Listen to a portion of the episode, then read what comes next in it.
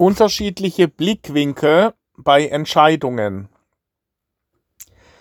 Ja, je nachdem, ob man langfristig, kurzfristig, dynamisch oder starr oder aus der Adlerperspektive oder im Detail betrachtet, fallen Entscheidungen unterschiedlich aus. Was meine ich mit diesen Betrachtungswinkeln? Ja, so äh, kann man sich im Detail zum Beispiel verlieren, wenn man Entscheidungen trifft und äh, verliert sich in Unterpunkten. Man muss erstmal das große Ganze sehen.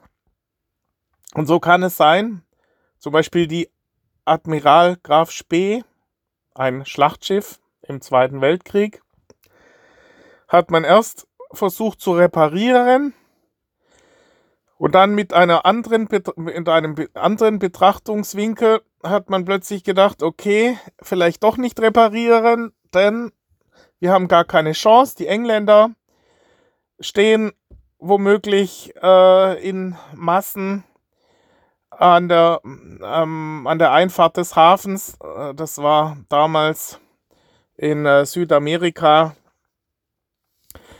und dann vielleicht doch lieber versenken. Dann hat der Kapitän die Admiral Graf Spee versenken lassen, weil er äh, eben den Schwerpunkt auf seine Mannschaft äh, legte und sagte, okay, es macht ja keinen Sinn, wir sind ja sowieso angeschossen. Und dann später kam dann raus, äh, dass es Fehlinformationen waren, dass gar nicht so viele englische Schiffe ähm, äh, im, der Hafeneinfahrt positioniert waren. Und so ändert sich halt so eine Entscheidung radikal, je nachdem, von welchen Blickpunkten oder welche Informationen vorliegen. Und der äh, Kapitän hätte sich dann später erschossen. Ja. Hätte er vielleicht doch ähm, sein Schiff nicht versenken müssen.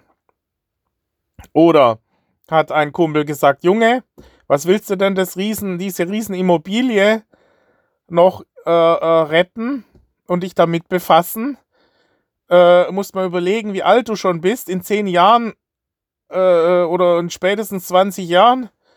Ähm, du machst vielleicht noch 20 Jahre und dann war's das. Ja, und so hat er mich manipuliert, dass ich dann gedacht habe, stimmt, meine Mutter ist ja auch schon mit 63 gestorben. Das sind keine zehn Jahre mehr. Und bis diese Immobilie abgezahlt ist, da habe ich äh, eine Menge Stress äh, äh, lohnt sich ja nicht. Ja, aber wenn man dann überlegt, manche, die werden auch 90. Ja, was ist, wenn ich jetzt 90 wäre, dann sind es noch 40 Jahre, dann hätte sich das allemal gelohnt, mich da, sich damit zu befassen. Also je nach äh, Zeithorizont. Oder manche, die äh, bauen riesen Autobahnen, muss man sagen, ja, aber man muss es auch unter, unter äh, schauen, wie, wie lang sich äh, diese enorme Kapitalbindung, ja, also man muss immer einen Zeithorizont auch sehen. Vielleicht, oder wir haben früher riesen Monitore, Monitore gekauft. Und äh, da muss man sagen, die Halbwertszeit von so Hightech-Equipment ist halt nur zwei, drei Jahre. Und dann kommen die, kommt die nächste Generation. Und dann hatte ich jetzt massenweise äh, Großmonitore. Hier waren die 24 Zoll Monitore bestellt. Das war ein riesen Brummer von ähm, Liama. Ja, und äh, ein Jahr später kamen die Flachbildschirme raus. 24 Zoll, äh, gerade mal 5 Zentimeter dick.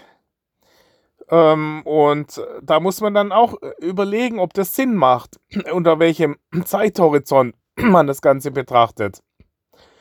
Oder dass man sagt, ähm, wie, wie Tesla, die halt äh, die, die Variablen, die zugrunde liegenden Variablen verändern sich. Das heißt, die Energiedichte von den Akkus nimmt exponentiell zu und der Preis äh, fällt degressiv.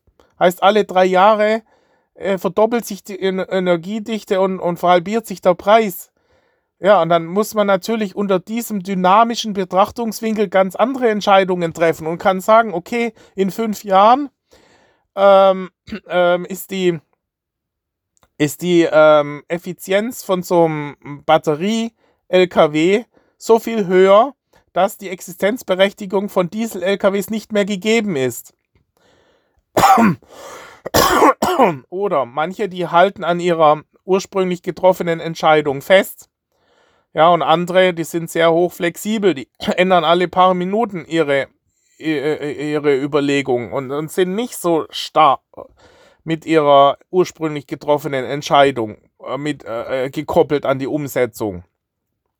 Ja, also zum Beispiel mein Vater, wenn der gesagt hat, morgen früh um 7 Uhr mache ich einen Dauerlauf, dann hat er das durchgezogen und wenn es in Strömen geregnet hat.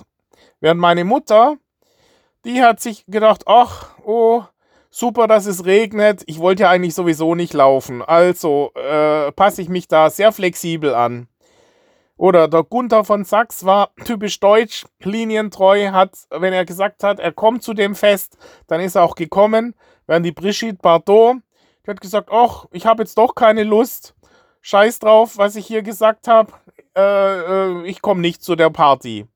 Da ist denen ihre Ehe dran zugrunde gegangen, weil er damit nicht klarkam. Er hat gesagt, ein Mann, ein Wort. Wenn ich sage, ich komme, dann komme ich auch. Ich halte das ein. Meine einmal getroffene Entscheidung, dazu stehe ich. Ich kann nicht einfach mal so, mal so. Und das ist aber nicht immer gut, wenn man, äh, man muss manchmal flexibel reagieren, wenn man zum Beispiel wie ich verhandle und ich habe gedacht, okay, gut, ich habe mich jetzt entschieden, ich verkaufe die Immobilie. Ja, plötzlich der Käufer hat dann gesagt, doch, ich habe es mir jetzt anders überlegt, ich, ich passe nochmal an. Die, die Rahmenbedingungen ändern sich plötzlich. Er, er verändert die einfach. Und ich habe keinen Plan B, ja, äh, und bin nicht flexibel. Da muss man dann in dem Fall radikal umswitchen. Wie nach dem Prinzip, wenn man zum ersten Mal merkt oder wenn man dann merkt, oh Scheiße, der switcht um, der erpresst mich jetzt, der macht mich platt, ja, dann, dann ist es oft noch nicht zu spät, wenn man das dann erkennt. Ja, der, der, es muss bis zum Schluss, muss man halt nicht dumm sein und sich da äh, äh, blind drauf verlassen, auf irgendwas dahergesagtes. Solange der Vertrag nicht unterschrieben ist, braucht man immer noch den Plan B in petto und muss dann auch radikal umswitchen. Wenn dann einer sich als charakterlich minderwertig dann herauskristallisiert, dann will man mit so einem ja auch nicht langfristig zu tun haben und sucht sich dann lieber jemand anders raus. Ja, oder ähm, äh, manche, äh, äh, ich zum Beispiel hatte Brandschutztüren installieren lassen, dann haben mir die nicht gefallen, weil da überall ein, ein Rand war, weil die halt seriengefertigt waren und die sahen komisch aus und die waren halt anschlagbar rechts und links. Ähm, und dadurch war halt oben der Türabstand, das sah einfach komisch aus. Das waren halt Billigtüren. Und dann hat mein Kumpel zu mir gesagt, Junge, das ist jederzeit abänderbar. Jetzt hast du erstmal eine Brandschutztür drin. In deiner Lage ist doch das nicht wichtig.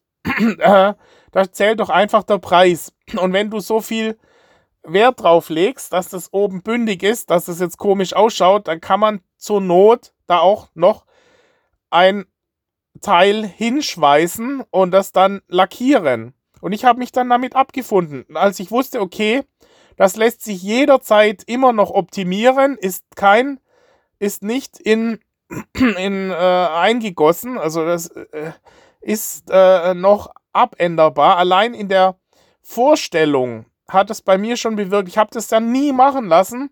Aber allein die Vorstellung, dass man das jederzeit anpassen kann, noch optimieren kann, äh, äh, dadurch war das für mich sehr einfach, diese Entscheidung zu treffen.